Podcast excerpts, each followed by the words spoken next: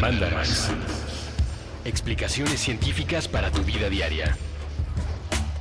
Con Leonora Milán y Alejandra Ortiz Medrano. Puentes. Hola,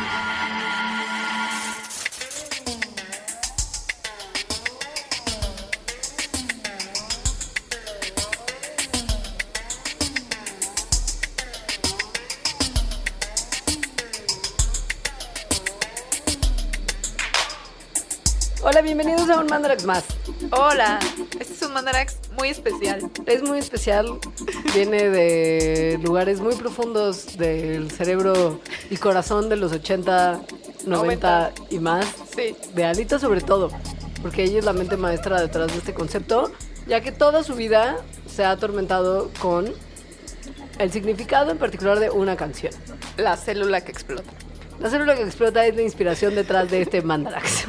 Y además, como les pondremos en la bitácora, no solo me ha atormentado a mí, hay un, o sea, ahí lo busqué alguna vez en internet como cuál es el significado de la célula que explota y hay un Yahoo Answers que es una joya. Jaja, ¿para qué quieres saber eso? Es mucho mejor, es mucho mejor. No puede ser mucho mejor que para qué quieres saber eso, jaja, celulas. Lo dejaré a su consideración. ¿Es neta? Es, es muy bueno. O sea, es que el hecho de que exista un Yahoo Answers de cuál Claro. es el significado de la célula que explota y haya varias personas que den su interpretación. Ah, y, y lo dan como filosóficamente también. Sí. Como del muy espíritu. Muy, del amor, del desamor. De, Ajá. Pero ninguna explicación para mí es verosímil. De esas. Eso por fue lo lo tanto- que ajá, motivó a Alejandra a salir a buscar ella la, la razón detrás de la célula que explota. Que pues tenía que ser científica porque ñoña. ¿Y por qué célula? Porque es la palabra célula y automáticamente, como bióloga, Ajá. estás pensando en, en- en lo que Sí. viste en la carrera pronto. Entonces, bueno, este programa va a iniciar sí con la célula que explota, pero se trata en general de canciones de rock en tu idioma, o sea, el español.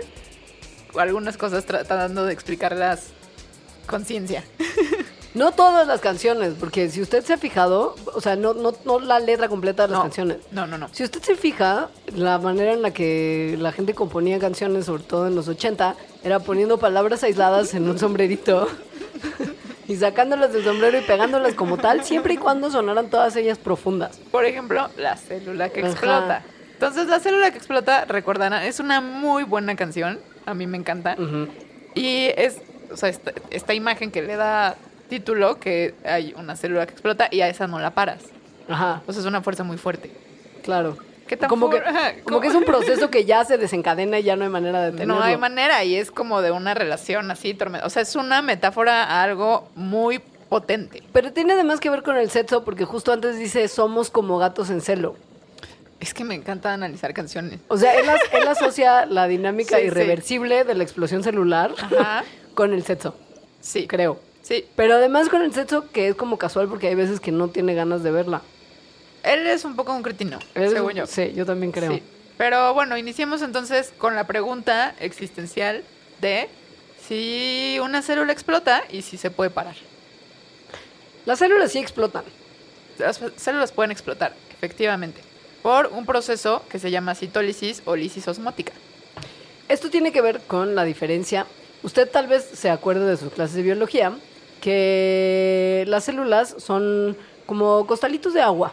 Sea, Obviamente Sí. lo estoy sobresimplificando, pero hay una membrana que engloba un componente más bien líquido de la célula en el que se llama el citoplasma, en el que flotan todos los organelos celulares, que ya son más sólidos, o bolsitas de agua a su vez, porque es como Mucha bolsita de mucha agua. bolsita de agua. Pero la bolsita de agua de la célula, la- lo que es la bolsa como tal, la membrana, membrana. Es, como usted probablemente recuerda, semipermeable. Es decir, que deja entrar ciertas cosas y hay ciertas cosas que no deja entrar. Entonces, cuando cambia la concentración del agua que está dentro de la célula y el agua que está afuera, o la sal que está afuera y la sal que está dentro, hay un intercambio de fluidos que puede desordenar el equilibrio delicado en el que está ese costalito de agua que se llama la célula. Es decir, el balance osmótico. Exacto. Esa es la osmosis, amigos. Entonces, cuando afuera hay una concentración de agua que es más baja que el citoplasma, que la concentración de agua en el citoplasma de la célula, entonces esto es una solución hipotónica. Y lo que ahí pasa es que la célula, como afuera hay más... Como adentro hay más sal, entonces la célula empieza a absorber agua para tener la misma concentración del medio en el que está. Y se empieza pues a rellenar y a inflar, y a inflar, y a inflar. Y Ahí es Si se cuando- infla de Ajá, más. Exacto, ahí es cuando puede ocurrir lo que los caifanes estaban advirtiendo en su canción, ex- explotar. se excede la capacidad de la membrana, la célula explota. Solamente en las células, que esto es muy interesante, solamente en las células que no cuentan con pared celular.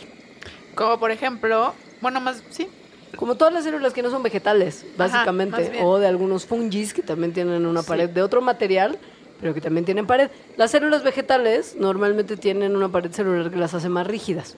son, exacto, aparte de la membrana, tienen afuera esa pared que son como cajitas. Ajá. Entonces, aunque se llene y se llene y se llene de agua, la pared celular impide que explote y más bien se ponen en un estado que se llama de turgencia, como si estuvieran hinchadísimas. Ajá. Cuando...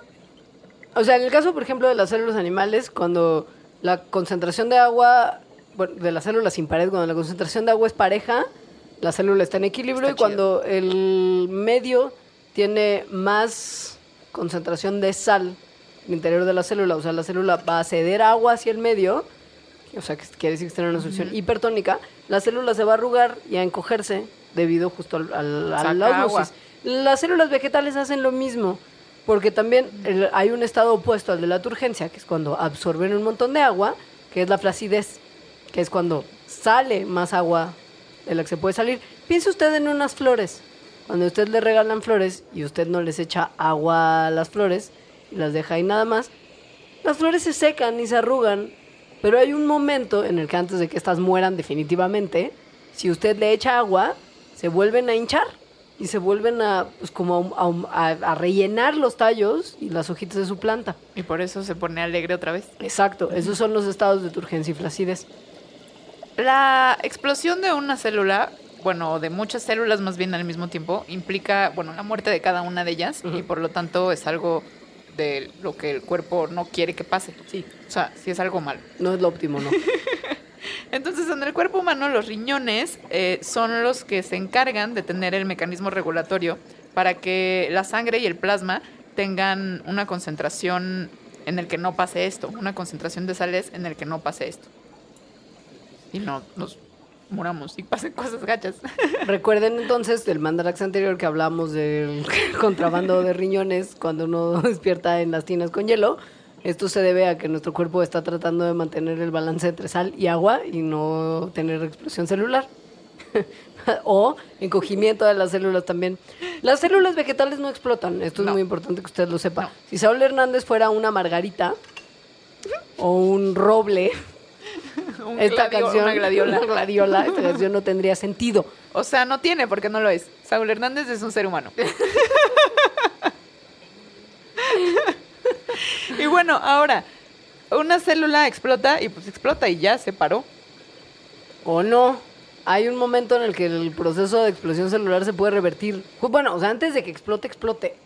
Si ya explotó, ya explotó. Explotó, ya se paró. A eso iba yo. Ajá. O sea, esa no la paras, ahí están mal. O sea, ¿cómo? La canción, esta es una Sí. célula que explota y a esa no la paras. Es que tengo una teoría Ajá. que es que lo que en realidad querían decir eran, era un átomo y se les fue. Ah. Esa es mi ah. teoría que no he puesto ahí en el grupo de Yahoo, de Yahoo Answers, pero se los digo ahora. porque tiene mucho más sentido hablar de un átomo que explota y a ese no lo paras porque efectivamente puede ser como una bomba atómica que una célula que explota y pues explota y ya. Como hablando de procesos de fisión celular Ajá. y energía De nuclear del futuro, de, la- fusión no- nuclear. Ajá, sí. Sí, según yo se les barrió. Porque O no quedaba, porque también somos un átomo que, o sea, no, melódicamente sí. no funciona. Pero según yo en su mente estaban pensando en un átomo. Si nos están escuchando Ah. caifanes, Contesten, den señales de vida. Ahora, hay un proceso en el que las células vegetales sí pueden, por razones extraordinarias, no en el proceso normal nada más de, de interrupciones de balance osmótico, en el que pueden explotar, que es un proceso que se llama la autólisis. Eh, es muy rara en condiciones normales, pero por factores externos como radiación de repente o porque haya daños severos en los tejidos de un ser vivo, pueden destruirse las células de otra forma que con los procesos normales, digamos. Entonces, si una célula vegetal eh, tiene un proceso de estrés que estimule este, este como momento de autólisis, como autodestrucción, Ajá. Absorbe una gran cantidad de agua o de enzimas y luego hacen estallar sus vacuolas. Las células vegetales tienen adentro unas como cavernas gigantes, se llaman vacuolas que las células animales no tienen. Y cuando estas estallan, la célula o estalla completamente o se parte, que es una locura. Y es también- como una baby sí. bomba explotando dentro de la célula que la hace explotar. También existe autólisis, pero no es como una explosión en las células animales, en las que comienzan a liberar enzimas digestivas que se digieren a sus propias membranas celulares, así que se empiezan a comer ellas mismas como de fuera hacia adentro. Eso es un bajón, porque no explota, sino como que implota. Se come. Ahora, yo siempre creí, que es una cosa que admito mi error garrafal, Ajá. que la célula que explota se podía explicar mediante el proceso de la apoptosis o el Ah, famoso suicidio celular, Ajá. que es cuando una célula detecta que ya no está bien por alguna razón o tuvo una replicación Ajá. incompleta, de Ha su llegado su DNA. hora. Sí, como que hay un Sí. momento en el que las células de los seres vivos tienen la capacidad de decir hasta aquí, yo ya no estoy haciendo las cosas bien y antes de causar más daño, me autodestruyo. Que es una de las cosas que no tienen las células cancerígenas. Es justo eso, el cáncer mm, como que juega con un Una de mecanismo sus de... mutaciones sí. es que la apoptosis ya no, ya no funciona. Y por eso tienen una reproducción descontrolada las células Ajá. tumorales. La autólisis hace que, digo, la autólisis, la apoptosis hace que cuando una célula ya no está bien, no se pueda replicar para no propagar el mismo error. Son súper inteligentes. Y yo pensé que esto lo hacían explotando, como la canción de Caifanes. ¿Y cuál fue mi sorpresa? Que hay muchos mecanismos de apoptosis y ninguno de ellos tiene que ver con la célula que explota. Me siento realizada, ¿eh? O sea, después de haber hecho esta pequeña sección solo de la célula que explota. Y además que haya tenido todo que ver con osmosis. Es uno de los procesos más básicos. Es Sí. uno de los intercambios de cosas a través de la membrana celular que más sencillos son. Sí. O sea, nada más responde a una diferencia de gradientes de concentración Ajá. dentro y fuera de una membrana. A que le entra mucha agua. Porque más sal o menos sal. Sí. Entra mucho agua, explota. Ajá. Y bueno, y a eso no la paras. Por si usted ya eso está en duda. Claro. Si usted creía que sus caifanes eran muy profundos, está describiendo algo muy elemental.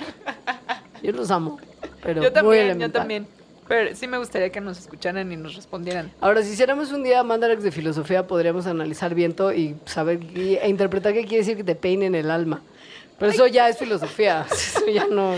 Hay una pregunta que me gustaría responder, pero no sé en qué clase de programa, que es si serán los dioses ocultos o serás tú. Pero si eso es no para, no sé en qué ámbito se responda eso. Yo tampoco. Tal vez como en, como en, en ritual, en, en ritual ¿En rito? satánico brujerío. Ah, ajá, No y lo sé. autóctono. Muy autóctono. Muy autóctono. Es como el mandarax étnico que tendría que responder. Yo los dioses ocultos la, la clasifico dentro del género eh, auto- autóctono darks. Sí. Ajá. Ahora, el nervio, darks. el nervio del volcán podría ser una pregunta geológica interesante. Híjoles, hay tanto material. Hay mucho material. te- sí. Vamos a dejar a los caifanes de lado porque tenemos más canciones preparadas y hablar de un clásico que es igual de ochentero. Que esta es de- desde chica de mis canciones favoritas. Me la ponía mucho mi papá, que es El Lobo Hombre en París. Es de la Unión. Y es además de un cuento de Boris Vian, que es... No, no es porque quiera sonar snob, Jesus Snob. tal pero, pero sí es de mis escritores favoritos. Es un cuento muy bonito.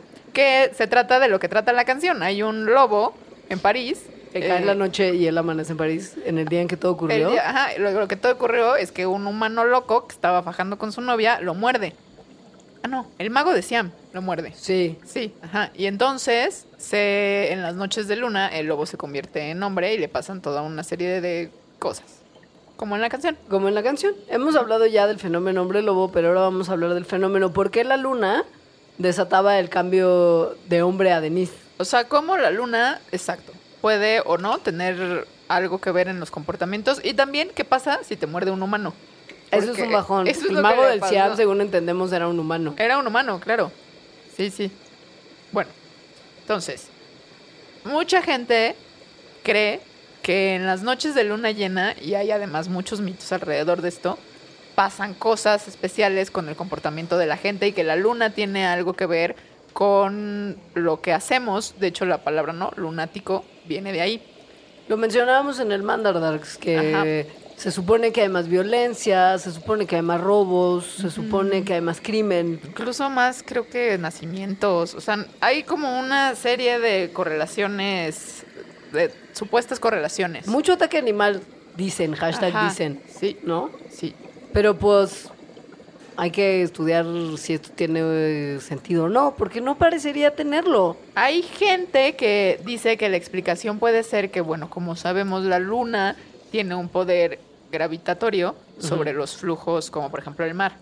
Decía Plinio el Viejo que, que nuestro cerebro eh, y nuestro cuerpo tienen tal porcentaje de agua que pues la luna debería de tener algún tipo de influjo sobre este.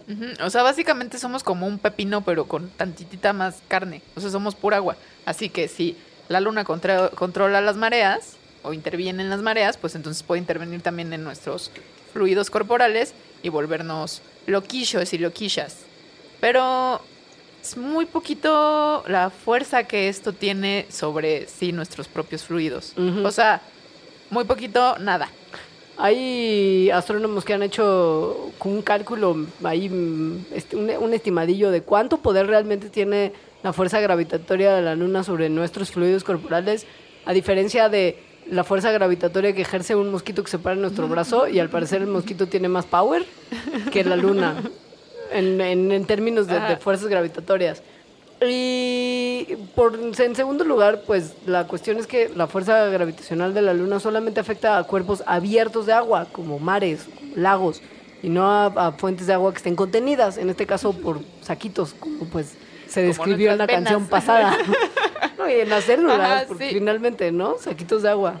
Y bueno, más aún de que no sabemos, o más bien que el mecanismo que lo explicaría, pues sabemos que no tiene efecto, no hay evidencia de que sí existan estas correlaciones tan citadas. O sea, no existe. Hay gente que se ha dedicado a buscar en muchas investigaciones, correlaciones de la luna llena con todas estas cosas y no hay. Al parecer esto responde más bien a un fenómeno psicológico. Se llama la correlación ilusoria. Esto es la percepción de una asociación que en realidad no existe. Es decir, cuando uno...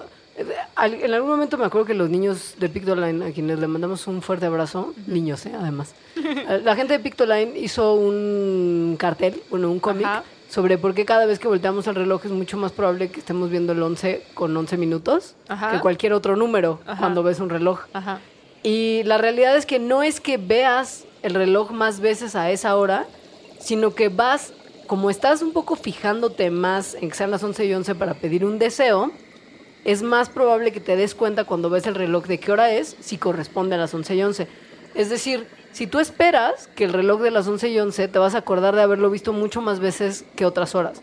Si tú estás estudiando los fenómenos que ocurren en la luna llena porque estás esperando que pasen cosas, en estas condiciones encontrarás más resultados.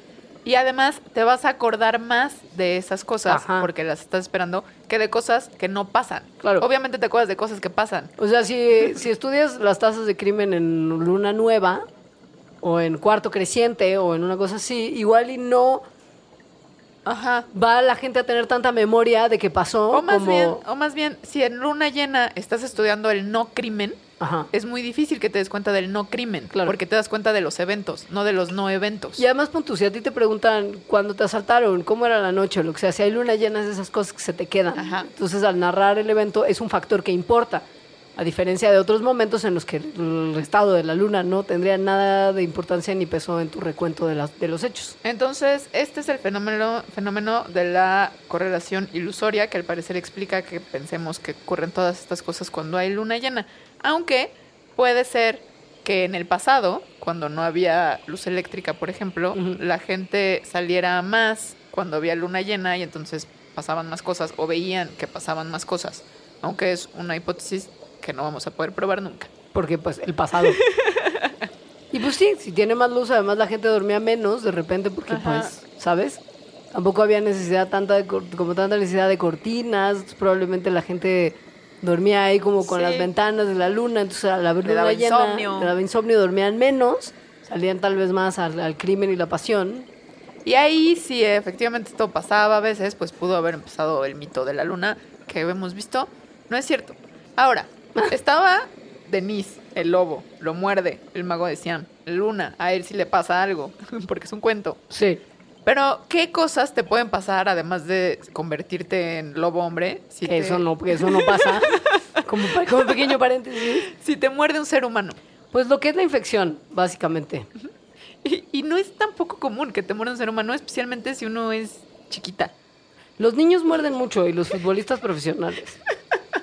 Saludos, Luis Suárez. El problema es que las bocas humanas, tal vez usted no lo sabe y tal vez le estemos regalando un mal viaje porque si usted se está dando besotes con alguien mientras escucha Mandarax, porque no dudo sinceramente que nuestro programa se use para el romance. Hablamos siempre de cosas muy románticas y nada grotescas. Como cuando describimos las cabecitas encogidas, ¿te acuerdas? Ajá, sí. O esto que estamos por Sí. describir, ajá. Bueno, la boca humana está llena de bacterias. Asca. Sí. Así, millones Ya de hemos bacterias. hablado de eso también. Sí. Sí. Entonces, si te muerden y estas bacterias entran, pues como mal y de malas a tu cuerpo, se te puede infectar la herida al grado de que necesites o medicarte o hasta cirugía en algunos casos. Dependiendo de lo que tenga esa persona. Porque, Claro. como, como podemos recordar, eh, a la gente le da rabia también. Por ejemplo, Sí, por ejemplo, y un montón de otras cosas, como herpes, como hepatitis.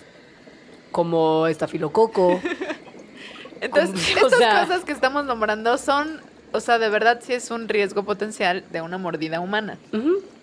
Son virus y bacterias que se pueden contagiar a través del contacto con saliva y otra saliva o sangre. O sea, topen que el, el inóculo bacteriano de la mordida humana tiene más o menos 100 millones de organismos por mililitro, que pueden ser de hasta 190 especies distintas. Entre virobacteria, hongo, lo que sea.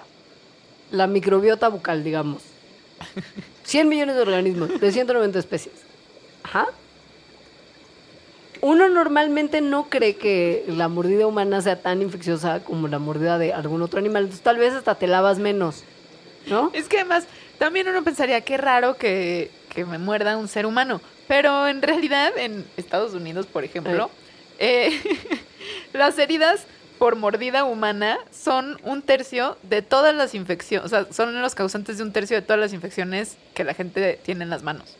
O sea, es que mucho también en pelea, ¿no? O sea, Un como que la gente que se pelea borracha, seguro. Se porque muere, también hay ajá. estadísticas que dicen que el 86% de los casos de las mordidas humanas estudiadas involucraron alcohol y 92% de los mordedores eran hombres. Se o sea, sí es peleando. como de, de pelea de borrachines.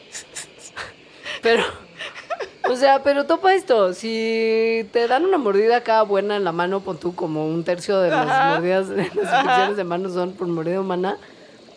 Es un lugar de donde se pueden mover muy rápido las infecciones hasta otro lugar del cuerpo y causar complicaciones importantes, incluyendo destrucción de las articulaciones, si no se tratan a tiempo. Y si estabas borracho y te valió y dices, nada, pues de una infeccióncita no Me pasa. mordió mi amigo, me mordió mi compa. No es de compas morder. No, no es de compas. Sobre todo porque, vean, hay cuatro infe- agentes infecciosos bacterianos que son súper comunes, que muchos de ellos son los mismos que causan como... eh, Infecciones infecciones de garganta de, de Streptococcus y Staphylococcus aureus, que es una bacteria súper peligrosa que deshace ser muy peligrosa. el cuerpo de la gente a veces. Sí. Ahora, mm, vamos a tener que ir a un corte pronto. Les vamos a decir nada más así rapidito las otras posibles infecciones que uno puede tener. Para que, pues para que se haga un examen de sangre, ¿no? Básicamente, si alguien lo mordió. La hepatitis B es la hepatitis más peligrosa de todas, la que se transmite por vía sexual. Ajá. Y es la que puede Y ser realmente lo que es la mor- lo que es la mortalidad mal.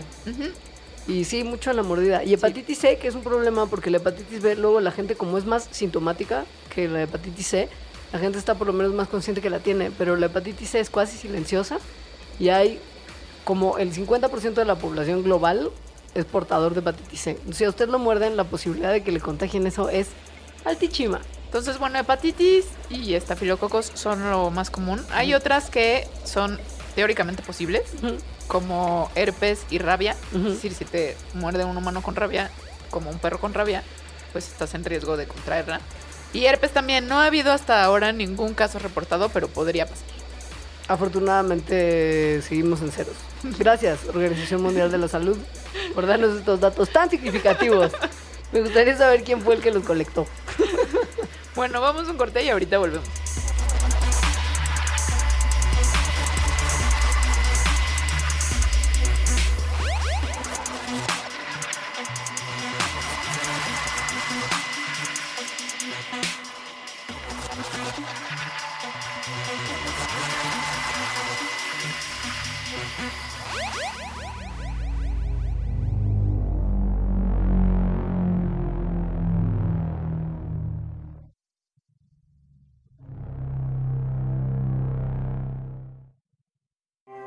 Era una de esas ciudades que todo el mundo quiere conocer para saber si es cierto lo que enuncian las guías turísticas.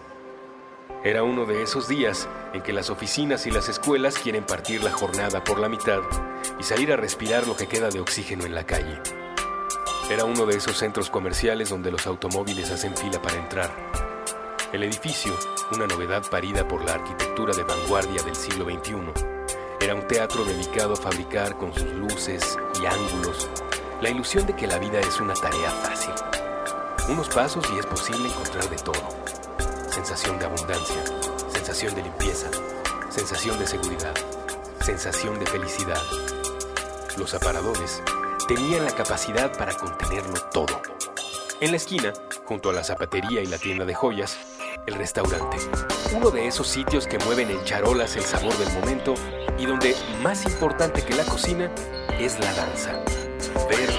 Ser visto en compañía de a la dando un apretón de manos a quien pudiera ver la escena como nosotros desde una perspectiva cenital sin que su presencia alterase el comportamiento colectivo en el recinto sería capaz como nosotros de notar el fenómeno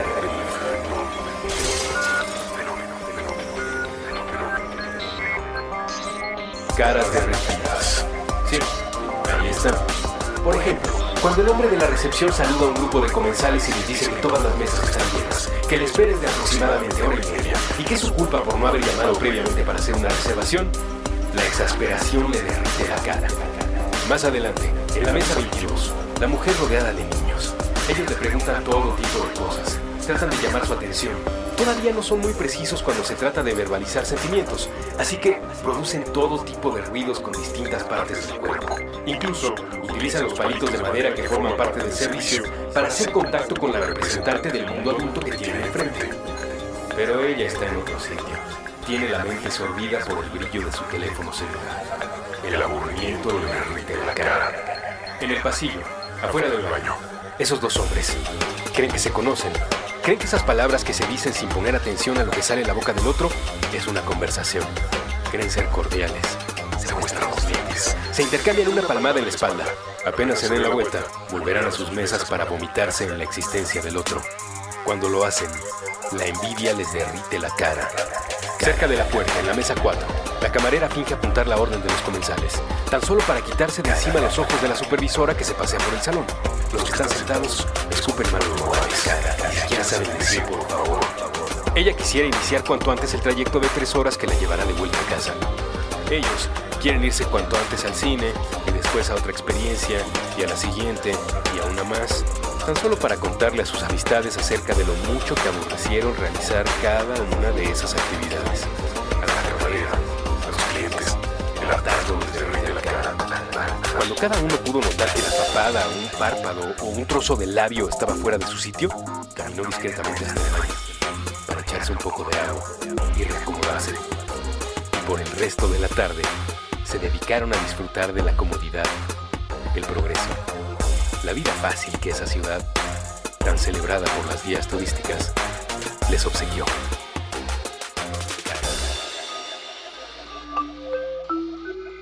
Puentes. Un libro para el fin. Porque la cosecha de letras nunca se acaba. Con Eduardo Limón. Con Eduardo. Nuevo episodio todos los martes a las 10 a.m. Fuentes.m. Bye.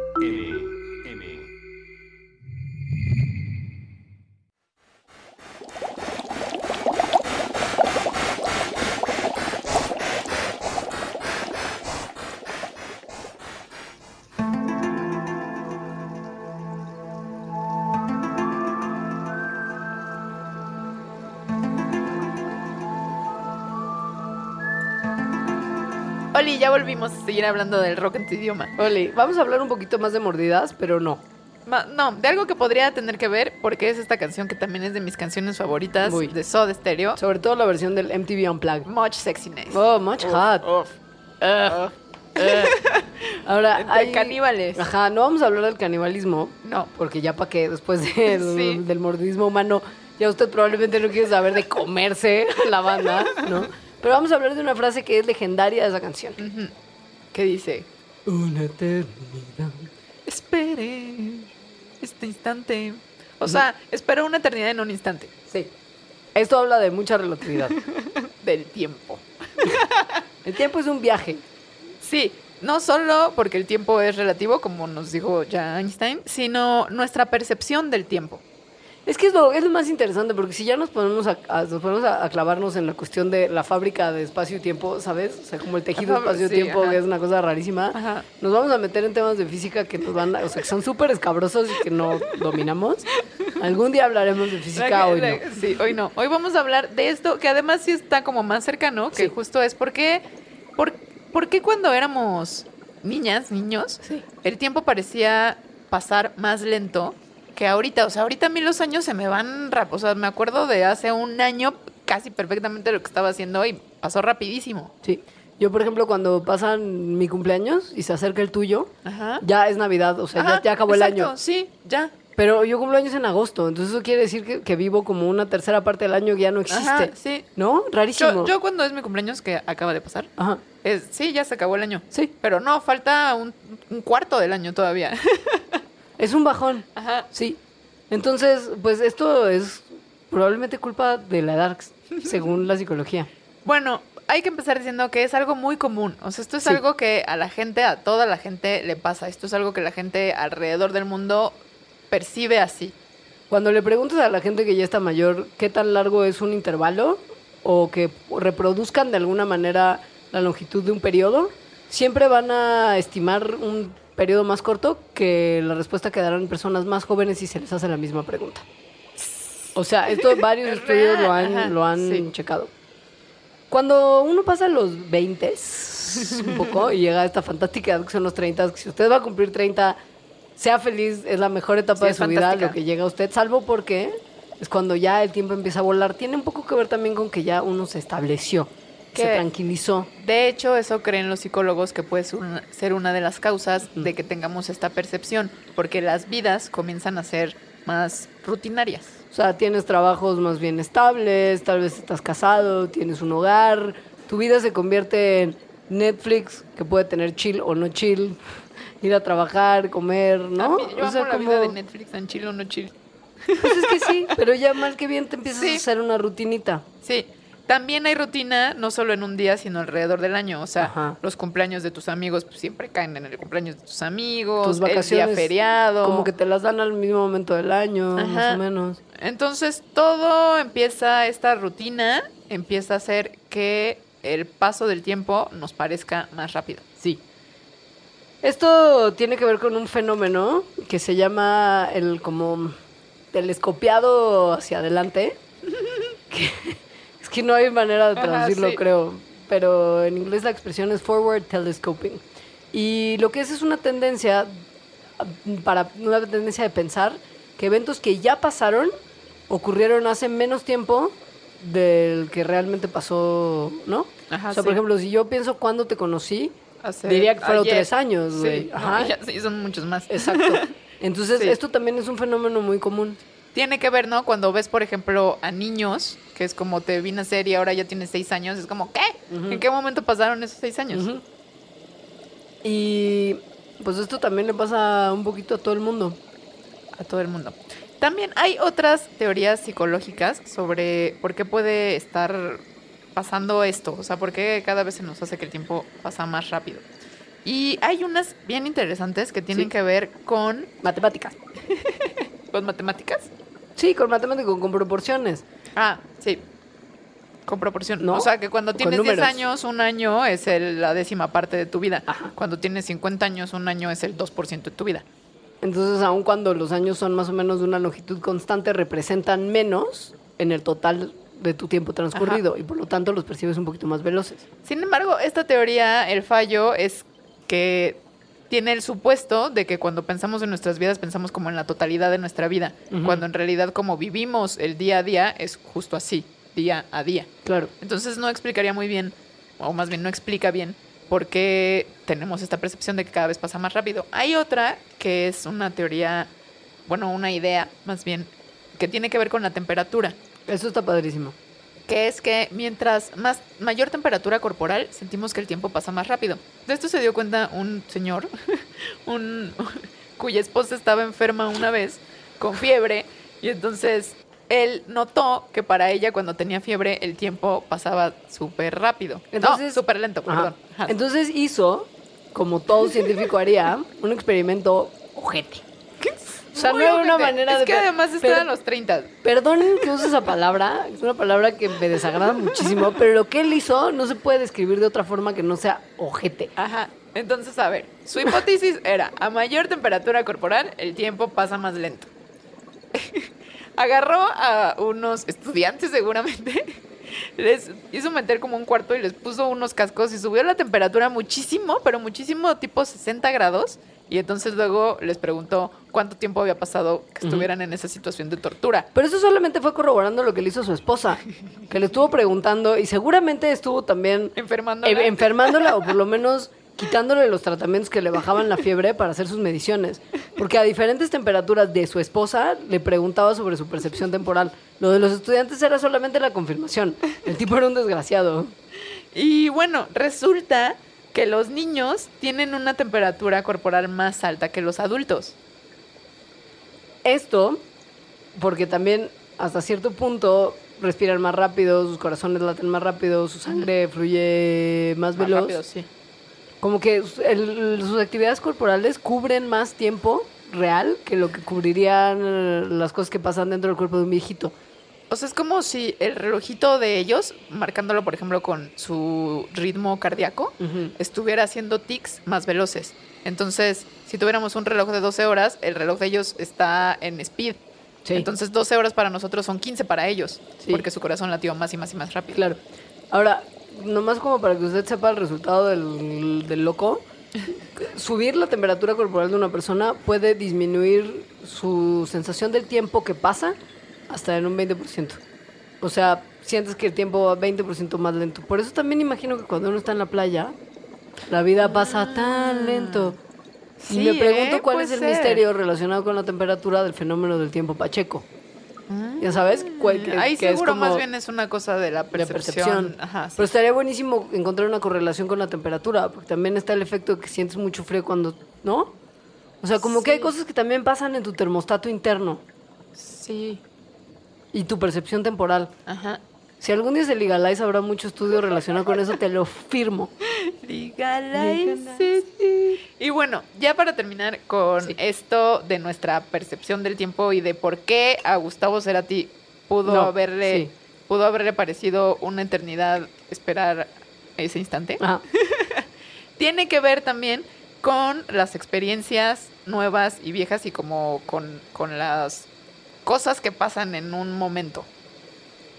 Entonces, la idea es que mientras más experiencias nuevas haya, el tiempo parece estar pasando de manera más lenta. Entonces, eso se relaciona también un poquito con eh, cuando estás como, por ejemplo, en un accidente y entonces hay como muchas cosas de las que te estás dando cuenta y la gente en general dice, ¿no? O sea, Como vi mi vida pasar enfrente de mis ojos. no, más bien vi el choque, o sea, el momento del choque y lo ves como en cámara lenta. Cuando te Sí. acuerdas de él. Porque tu mente está absorbiendo muchísima información en ese momento. Está absorbiendo muchísima información en ese momento. Cuando eres niño, tu mente está absorbiendo un montón de información. Y te fijas en, en cualquier tontería, en, en florecitas, en Sí. bichitos, en- Sí. y ahora ya no te fijas en nada. Ahora ya no te fijas en nada, que también está relacionado con lo que decíamos de que tu vida es más rutinaria y casi todo es más familiar. Entonces, mientras menos experiencias nuevas haya, el tiempo parece pasar más rápido. Mientras más experiencias nuevas haya, el tiempo parece pasar más No. rápido porque hay más información.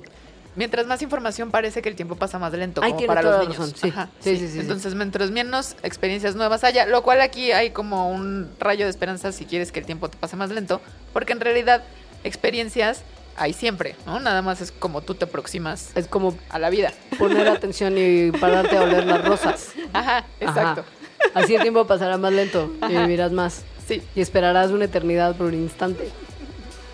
yo creo que él estaba muy erizo, pero, Sí. o sea, desde ¿Ves? eso, desde Tiempo pachendo y también se, pues, y te digo, todo tiene ahí un trasfondo también de que la gente en ese época consumía muchas sustancias que tal vez no eran del todo permi- permitidas. Mucha Eh. percepción alterada, hermana. ¿No? Más, más si eras Gustavo Cerati, ¿no? Sí, claro. mucho sexo, muchas drogas, mucho rock and roll. Que paz descanse.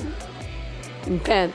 Sí, sí, sí, sí lo extraño. ¿Te, te parece si después de esta pausa ceratisca, digo, de este paréntesis ceratisco, vamos a, a un cortecito? Órale. Ahorita volvemos.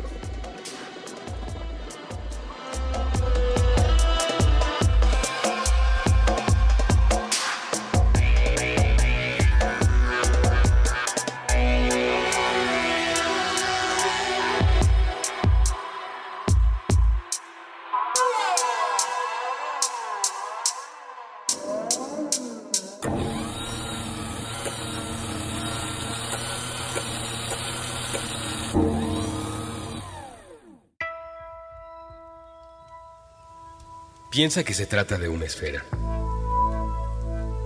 La pelota crece en ti y desde tu cuerpo sale al mundo, viaja, se expande. Flota sobre la banqueta y choca contra los árboles, contra los edificios, se enreda entre los rayos de las bicicletas. No es raro que la esfera reviente en el aire, entre una nada y otra nada, sin alcanzar ningún destino. Pero lo importante es que a veces toca a otros seres vivos. Los perros, los gatos y los hámsters llegan a percibirla en forma de una caricia sobre el lomo o a la altura del pecho. La esfera va y viene. Es frágil como las burbujas de jabón de los parques, de los domingos. Con frecuencia los seres humanos se niegan a ser tocados por esta estructura de libre flotación. La encuentran extraña, ajena a las piezas del rompecabezas que supuestamente debe conformar su vida adulta. Pero con suerte, al menos un par de veces en la vida, los habitantes del planeta Tierra están desprevenidos, lo suficientemente ajenos al ruido de las noticias y el destello del teléfono. Y la esfera que alguien ha enviado a flotar en dirección suya logra tocarles. Les inunda, les conmueve, les pinta el mundo de colores nunca antes vistos. Les deja saber que este planeta también es una esfera, un círculo, que no existen lados. Piensa que se trata de una esfera. Esta esfera invisible, intangible, no está a la venta. No puede empacarse, ni envolverse, ni dominarse. Cuanto se dice sobre ella es tan solo una aproximación. Otro intento fallido por sujetarla entre los dedos. La esfera, ha dicho el sabio en otro tiempo, con otras palabras, es todo lo que necesitas.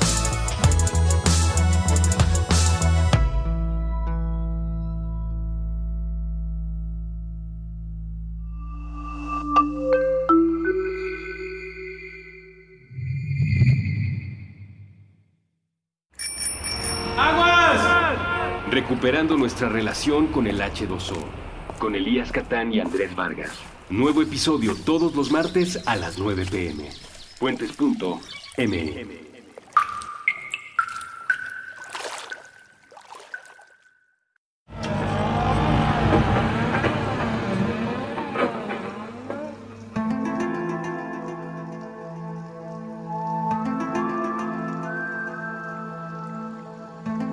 Hola, ya volvimos.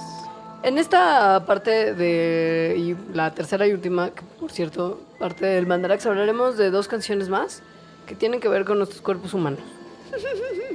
y las cosas que viven adentro. O las cosas que pasan con lo que nosotros hacemos en el día a día. Hay una canción de Fobia. Amo. Tú sí, tú eres muy fan Yo de soy Fobia. muy fan de Fobia. Yo no soy tan fan, pero me gusta esta canción. Me gusta también. Esta es de las que menos me gustan, si te puedo ser sincera. Y de Fobia podríamos explorar la de la iguana, usada como mecanismo de espionaje, por ejemplo. No Tengo es muchas dudas. ¿Cuál es O esa? sea, Paco Guidobro propone un escenario en el que alguien, novio loco, le regala a su novia una iguana para que Ajá. lo espíe y le pase el reporte de todo lo que hace. ¿Una iguana? Sí. Y para que al final, que también es como no means no, Paco, Ajá. es para que nunca me digas que no. No. Sí, mándale igual a espionar, a espionar, a espiar, para que ella nunca le diga que no. No, Mint, no, Sí, Paco. Sí podemos explorar mucho Te esa estoy canción diciendo. en una segunda parte de este segunda parte. programa. Y eso ¿eh? de fobia también está el pepinillo marino, caminitos hacia el cosmos. Vaya, o sea, fobia podría ser, ¿no? El motivo de toda la ex- exploración científico-cultural del mundo. Bueno, la que decidimos explorar hoy es la más obvia, según yo, Sí. que es la del microbito. Que Uh, dice, me encantaría también explorar Revolución sin manos y ver cuál es la posibilidad. ¿Cuál es la probabilidad real de que una revolución pueda hacerse sin manos? Yo, la verdad, me aventuro a decir que cero. Salvo que sea Stephen Hawking. Híjoles, tuvo que haber manos involucradas, o sea, las manos La que le dan de comer. Así, tal vez no de él. La pero- mano que mece la cuna. ya me clavé, ya me clavé. Perdón. No, no, mucho más obvia. ¿eh? Sí, sí lo has pensado Te estoy mucho. diciendo.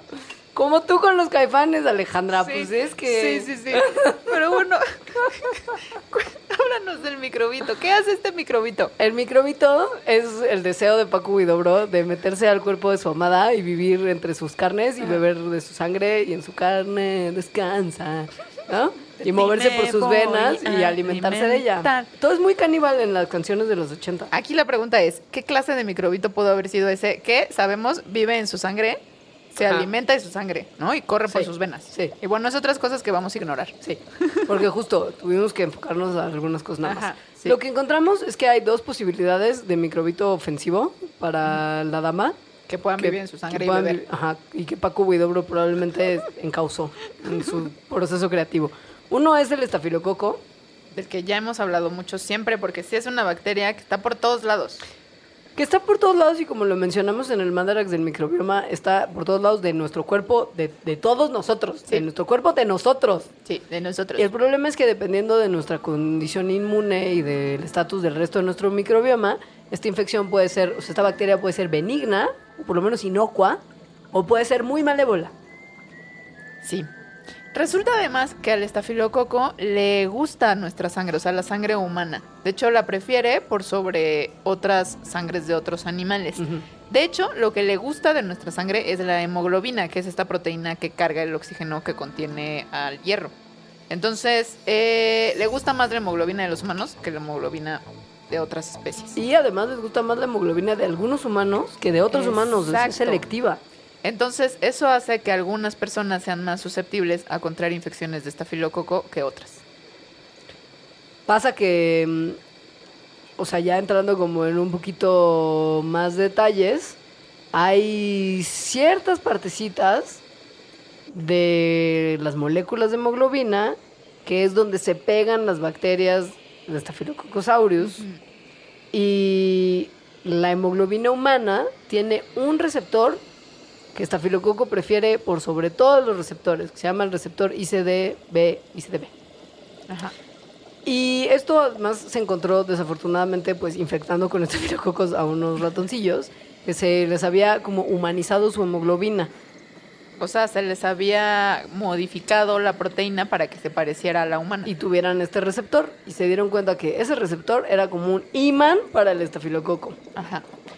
Esto es importante no solamente porque explica el microbito o una posibilidad del microbito de fobia, sino porque estafilococo áureo es una de las bacterias que más ha tendido hacia desarrollar resistencia a antibióticos. Está el Sí. famoso MRSA. Está el dueño de mis pesadillas. Sí, uno de los muchos dueños de las pesadillas de Alejandra. Todos sabemos aquí que Alejandra, sus pesadillas son como un condominio horizontal grande. Pero ya verán, ya verán. Tiene muchos dueños esa, esa casita. Pero no, MRSA sí ocupa un lugar muy especial. MRSA es M-R-S-A. Es el estafilococo áureo resistencia a la meticilina. Ajá. Que si te infectas con eso, Probablemente mueras. sí, O sea, no quiero, no quiero ser un bajón, pero sí está difícil quitarse una infección de, de MRSA. sobre todo si es ya sistémica, o sea, si esta infección se expandió a todo su cuerpo, porque ya no hay muchos antibióticos que la puedan controlar. Y esa es de las infecciones que sobre todo se transmiten en hospitales, donde ya hay muchas bacterias resistentes por las condiciones mismas de los hospitales y todo lo que entra y sale de ahí. Pero entonces, bueno, buena onda saber que este receptor es una de las cosas que le parecen más sexys a Staphylococcus. Es buena onda saberlo, no nada más porque entonces ya tenemos una explicación de por qué algunas personas son más susceptibles, sino porque pueden continuar con la investigación de la interacción molecular entre la hemoglobina, el receptor y el estafilococo para tratar de encontrar nuevos antibióticos o nuevas terapias que impidan esta infección. Esto no es exclusivo del estafilococo. el- la bacteria que causa la difteria también prefiere la hemoglobina humana que la de otros animalitos, pero por si usted andaba muy preocupado, el anthrax, por ejemplo, es un bacilo muy malévolo, no tiene preferencia. Le gustan todas las hemoglobinas. Pseudomonas también es lo mismo. Entonces, usted siendo humano, le laterán más algunas, pero no a todas. Entonces, bueno, posibilidad número uno para ese microbito pudo haber sido un estafilococo aureus. Posibilidad número dos. Espiol. No, Espiol. exacto. No es una bacteria. No sé, sí, no. Es un parásito asquerosón. Es un protozoario que causa la malaria. Se llama Plasmodium falciparum. Entonces, la malaria no. El mosquito que te pica trae a Plasmodium y te lo pasa. Y entonces Plasmodium, como el microbito, ya se queda viviendo en tu sangre. Plasmodium no le hace nada al mosquito, el mosquito No. solamente lo pasea. Ajá, sí. Como las venas del cuerpo de la novia de. Paco Huidobro. Sí, Sí. exacto. Entonces, Paco Huidobro no yo creo que si estaba hablando de malaria, pero... ¿puede ser? No, yo no sé. Estaba siendo raramente romántico, quiero pensar. Es que ahora viendo en las canciones, este tipo de romance está muy darks, o sea... Era darks, era como muy, pues como sí, muy romance de Lunder. mm, ah, no, me, no me late. ¿No? ¿No es tu tipo de romance? No, es mi, no es mi tipo de romance de Londres. Como la leyenda urbana. y ya hablamos de Ya ella. hablamos de Sí. ella, sí. Pero a ver, ¿cuál sería mi tipo de romance de Londres? Lo pensaré antes de que acabe este programa. Mi romance de Lunder es con la cerveza. Tal vez la mía... Ya, yo ya lo decidí hace sí, mucho pues bueno, tiempo. el mío también. Es mi Pero amor no más solo de dark. Londres. Ahora, que nada más para mencionar lo de la malaria. Malaria. Que sepa que el parásito de la malaria tiene un ciclo. Perdón, ¿eh? Si usted está escogiendo este momento para romancear con su novia, esto también está medio asqueroso. El parásito de la malaria tiene un ciclo de vida más bien complejo que incluye una proliferación asexual, es decir, se clona rápidamente Ajá. a sí mismo dentro de los glóbulos rojos humanos. Ajá. Y hay tres etapas. Uno que sa- ¿En sale forma con, de anillo? con forma de anillo, otro que ya es como más gusanillo y Y otro ya de adulto que tiene gusano. una forma... Pues no es como No, un gusano, por- como un- porque es unicelular. Sí, pero es como- una bolsa asquerosa. Digamos así. Usted es un bicho que está viviendo dentro de tu glóbulo está- rojo, eso no puede estar bien. No puede estar bien, de hecho está muy mal. La malaria mata entre 600 mil y 1.2 millones de personas cada año. Lo que es bien loco es que el parásito de la malaria está súper adaptado a vivir adentro de los glóbulos rojos. Hasta se llama estilo de vida intraeritrocítico. Eritrocito es la manera romántica biológica de decirle a los glóbulos rojos. Es, es que además está tan bien adaptado que por eso si te da malaria no hay cura, o sea, solo hay prevención. No se te quita. Que vive adentro de tu sangre, Ajá. literal. Y come de ella. Y come de ella, exacto. a través de un organelo que solamente tienen ellos, que funciona como adaptación para justo vivir dentro de los eritrocitos, que es una vacuola de comida, que lo que hace es degradar la hemoglobina durante como las partes de su ciclo de vida que incluyen vivir adentro del glóbulo rojo. Y por lo tanto las medicinas que interfieren con plasmodium y que no te haga tanto daño, lo que hacen es atacar a esta organelo, a esta vacuola de comida. O sea, es una bolsa de agua dentro de una bolsa de agua que está dentro de nuestras bolsas de agua y eso es lo que ataca una medicina. Y que se, o sea, se come tu sangre. Sí, Es un, Es un es un vampirito que vive dentro de ti. sí. Sí, sí. Entonces, bueno, resuelto el misterio. Del o por lo menos hay dos posibilidades. Igual Sí. Sí. Vamos a terminar con mi amor de Lunder. Mi, rom- mi, romance, mi romance de Lunder, que también, este, pues es que hay una canción que es muy bonita, porque además uno puede, es- a mí me parece muy visual. Es muy visual. ¿No? Más Es muy nada. didáctica. Es que sí, Sí. sobre todo, pues te hace pensar en que no es nada más algo que sale de ti y que ya, como que muere ahí, sino No, que tiene todo- te todavía hace una pensar en vida. ciclos. ¿No? O sea, en el ¿cuál es el ciclo que, que cumplen las 40 cervezas que tomaste hoy? O más de 40 cervezas. Porque no me vas a limitar. Puedo haber bebido más de 40 cervezas hoy. ¿Crees haber bebido más de 40 cervezas hoy? Si usted no sabe de qué estamos hablando, vaya y googlee, hágase un favor, la canción de los toreros muertos, Mi agüita Mi amarilla. agüita amarilla. Ellos hacen una oda al pipí. Ajá. y a lo que pasa cuando este sale de nuestras uretras. Y entonces hay una parte en particular en la que dicen que cree haber tomado más de 40 cervezas hoy. Y Nos entonces, ha pasado a todos, o sea, no juzguen. Y por lo tanto te dan un montón de ganas de hacer pipí. Sí. Guay. ¿Cuál? Pues porque el alcohol, que es lo que tiene la cervecita, inhibe una cosa que se llama la vasopresina de la arginina. Es una hormona antidiurética. Usted habrá escuchado probablemente que cosas como la jamaica son diuréticas, entonces uno tiene que hacer mucho pipí cuando se las toma. Cuando se inhiben las cosas que sirven como antidiuréticos, el pipí, o sea, O sea, esta hormona a la que cariñosamente le vamos a llamar ADH, para no decir todo su nombre completo, Sí. se activa, por ejemplo, cuando estás dormida. Entonces, por eso no te haces pipí. o cuando estás teniendo lo que es el sexo. Ajá. Pero entonces, el alcohol, como la inhibe, pues entonces el cerebro ya no tiene esta señal de que no tiene, o sea, de que tienes que aguantarte de hacer pipí. Se suelta, digamos. Sí. Esta hormona la produce la glándula pituitaria y lo que hace, como no nada más evitar que no te hagas pipí mientras duermes, es tratar de conservar agua en nuestro cuerpo al reducir sus pérdidas a través de la orina. Y lo que hace es unirse a receptores en los riñones y promover que el agua se reabsorba. Esto hace que llegue menos orina a la vejiga y por lo mismo que si ya cuando haces pipí eventualmente tu orina sea más concentrada. O sea, es como un sistema de ahorro de agua, Ajá. Por decirlo de alguna manera. Entonces lo que hace el alcohol es llegar a, a- a arruinar esto. Entonces bloquea los canales nerviosos que ayudan a que se secrete la ADH. Y entonces como no tenemos ADH que conserve agua en nuestro cuerpo, los riñones dejan de, de reabsorber el agua y entonces hay un exceso de agua que tiene que abandonar nuestros cuerpos a través de la orina. Y comenzamos a hacer un montón de pipí. Haces pipí que y probablemente lo que desechas es lo mismo en compuestos orgánicos, pero tu orina está más diluida Ajá. porque el agua no se, re- no se reabsorbió. El problema es, a ver, ¿por qué hasta ese momento en el que fui al baño por primera vez me había estado logrando aguantar tan chido y cuando vas al baño esa primera vez, Ya. ya fue? O sea, no Ya paras. tienes que ir cada 15 No minutos. paras. Como güey. la célula que explota. Todo es un ciclo, hermana, como en los 80. Pues miren, básicamente toma un poquito de tiempo que el alcohol suprima la acción del ADH y toma un poquito de tiempo también, por supuesto, que los riñones dejen de reabsorber tanta agua y empiecen a mandar más agua hacia la vejiga. Ajá. Entonces, cuando abres esa primera cervezota de las 40 que crees haberte tomado anoche, puedes tal vez tener un poquito de orina en tu vejiga, pero todavía tienes un poquito de ADH en tu sistema que mantiene las cosas medio equilibradas y evita que no se salga esto de control.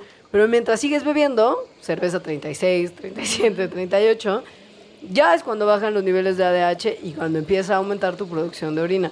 A la hora que ya se llenó tu vejiga y estás listo para ir al baño, probablemente ya te tomaste varios tragos y el ADH ya no existe más. Entonces, a partir de esa vez, al ya tener el ADH más suprimido y a tus riñones trabajando sin ningún tipo de, de- de- de llave que lo cierre, pues vas a empezar a ir más rápido. O sea, no es que abras una llave y ya se descontrole, sino que pues, es un proceso que el alcohol va haciendo en tu cuerpo mientras se junta ese primer pipí. Yo creo que podemos dejarlo aquí. Yo también. Estas explicaciones. Yo la verdad también creo que con eso ya está muy completo.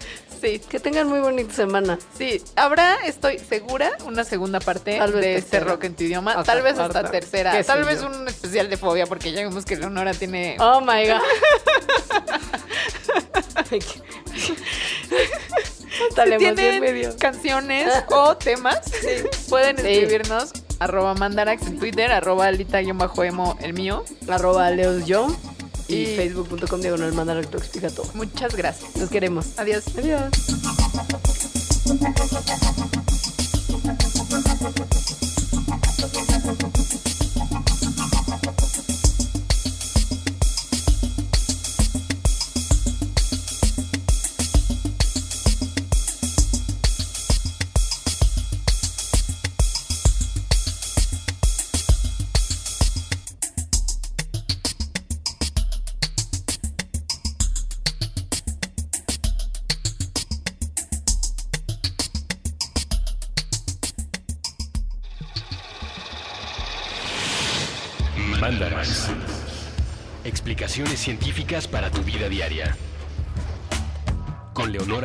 Y Alejandra Ortiz Medrano.